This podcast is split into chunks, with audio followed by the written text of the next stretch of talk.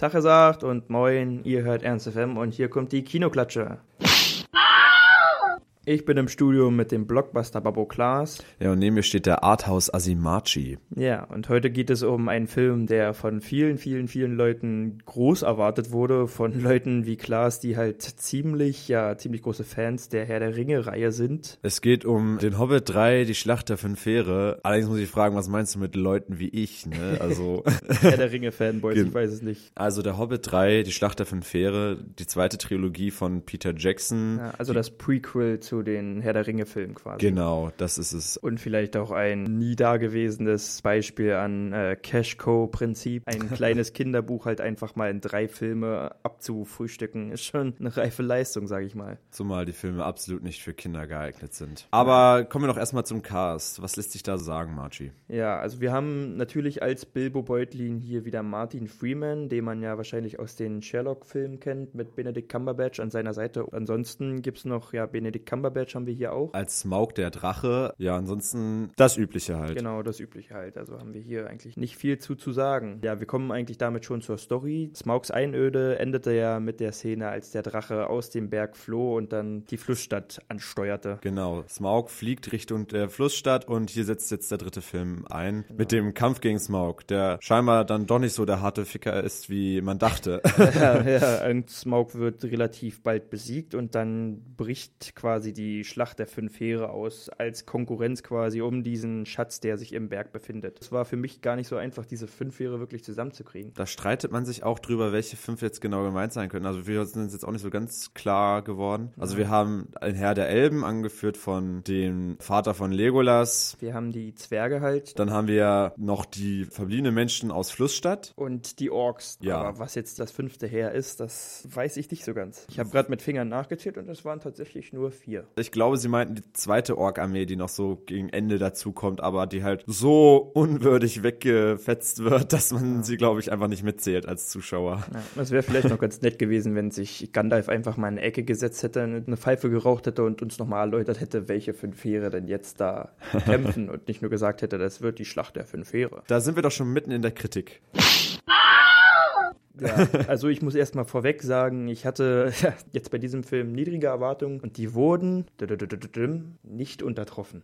Also ich will nicht sagen, äh, dass er mich positiv überrascht hat, aber er hat mich nicht negativ überrascht, sagen wir mal so. Ja, bei mir war äh, die Enttäuschung beim ersten Film richtig groß. Beim zweiten Film war sie immer noch vernichtend, deswegen. Äh, aber der dritte, also ich bin mit wirklich fast null Erwartungen rangegangen. Ich dachte so, das wird eh nichts. Und dafür hat er mich positiv überrascht. Ist eine schöne Sache geworden. Ja, wie schon erwähnt, bin ich mit absolut niedrigen Erwartungen ins Kino gegangen. Dachte bloß wieder, ah, du verschwendest hier wieder zwei bis drei Stunden deiner Lebenszeit, um dir diesen Film anzugucken. Und es war nicht ganz so schlimm. Also ich habe es relativ genossen, weil noch ganz gute Atmosphäre rausgekommen ist und man wieder so ein bisschen das Herr der Ringe-Feeling hatte. Aber es reicht für mich trotzdem nur für fünf Sterne. Man muss auch da sagen, ich bin halt nicht so vorbelastet als Fanboy. Ich mag die Herr der Ringe-Filme, aber ich bin jetzt kein riesiger Fan davon.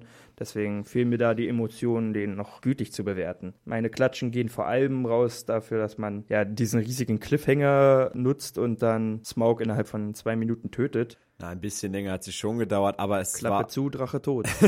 es war halt jetzt so ein riesen Cliffhanger. Ein bisschen nervig so. Man erwartet noch viel und freut sich auf Benedict Cumberbatch als Drache, weil er das wirklich äh, richtig gut gemacht hat. Und dann ist das in drei Szenen irgendwie abgefrühstückt. Außerdem gibt's zwei Klatschen, am besten gleich für diese Liebesgeschichte und für diese mega schlechten, pathetischen Blicke. Wir gucken uns tief in die Augen und dann retten wir die Welt. Das war auch ganz, ganz, ganz, ganz schlimm. Also, was ist mit den Leuten los, echt? Und dann auf jeden Fall noch zwei Klatschen dafür, dass das Ende nicht aufgeklärt wurde. Und wenn man schon ein kleines Buch auf drei Filme ausweitet, irgendwie jeden Scheiß ausschlachtet und noch irgendwelche schwachsinnigen Liebesgeschichten mit einpackt, um irgendwie Zeit zu füllen und dann am Ende nicht mal richtig aufklärt. Also du hast diese beendete Schlacht und hast trotzdem, es gibt trotzdem noch Fragen, die nicht beantwortet sind. Das verstehe ich da nicht so. Was ist mit den Elfen? Haben die jetzt ihren Schatz rausgeholt? Wie geht's bei den Menschen weiter so? Also Elben. Elben. es sind Elben. Was ist mit den Elben? Okay. Ja, ich denke mal, in deiner Bewertung spielt auch ganz stark mit, dass halt dieses, wir teilen einen Film in zwei oder ein Buch in drei Filme auf. Das, das würde ich jetzt versuchen, einigermaßen loszulösen von meiner Bewertung. Wahrscheinlich, weil ich ein kleiner Fanboy bin. Also ich gebe dem Film sechs Sterne, weil er schon wieder das Herr der Ringe-Gefühl bei mir ausgelöst hat. So besser auf jeden Fall als seine Vorgänger, aber trotzdem nicht gut in meinen Augen ist.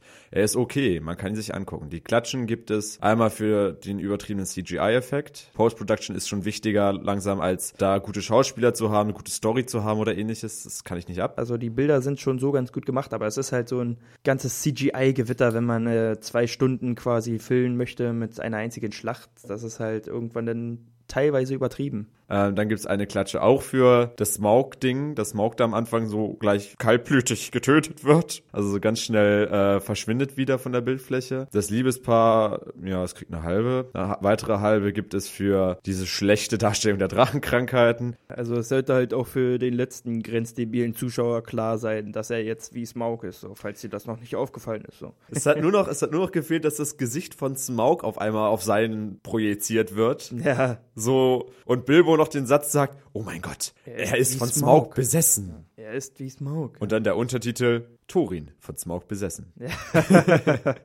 Und eine Klatsche wegen diesen ganzen verdammten Versuchen, da irgendwie so Hints nach Herr der Ringe zu machen, so überall versteckte Hinweise und so weiter. Beziehungsweise keine versteckten Hinweise, sondern offensichtliche Anspielungen, die einfach nur schlecht teilweise waren. Aber ansonsten, also Soundtrack super. Howard Shore hat hier wieder mal den Soundtrack gemacht, war super. Hat mir sehr gefallen. Tja, ja, ich hätte ich es auch noch am Ende ganz gut gefunden, wenn Elijah Wood nochmal einen Cameo-Auftritt am Ende gehabt hätte. Bei, wobei ich es ziemlich cool fand, dass sie so ein bisschen auch da den Dialog, den Gandalf und Bilbo am Anfang von der Herr der Ringe, die Gefährten führen, dass der tatsächlich so dann einfach so wirklich richtig, richtig kopiert wurde. Also es war dieser Dialog. Und das fand ich ziemlich cool.